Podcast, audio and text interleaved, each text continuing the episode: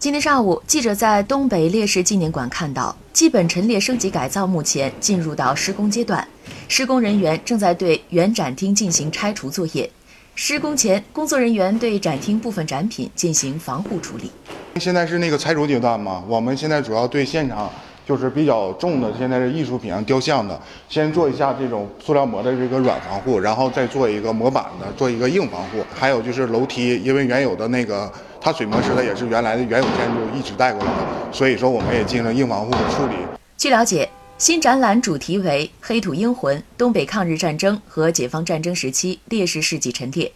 展览将分为八个部分。展示从抗战前期到新中国成立这一阶段的东北地区革命英烈事迹，在原有东北抗日战争时期烈士事迹基础上，恢复东北解放战争时期烈士事迹内容。你比如说，抗日战争时期的民族的脊梁杨靖宇，呃，近三百余位，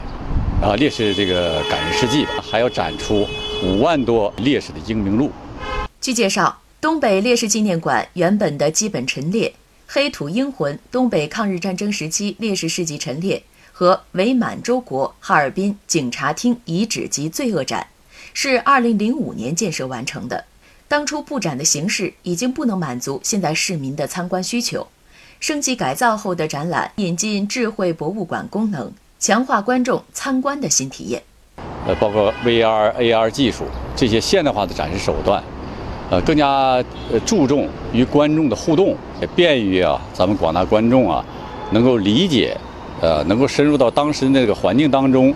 啊去学习这些烈士的这些英雄事迹。正在建设的新展览的内容和形式是东北烈士纪念馆重新编写了陈列大纲后，又经过国内党史界、社科界、博物馆界的相关专家学者反复调研论证后施工建设的。预计啊，这个整个展览呢，在今年的第三季度内来完成。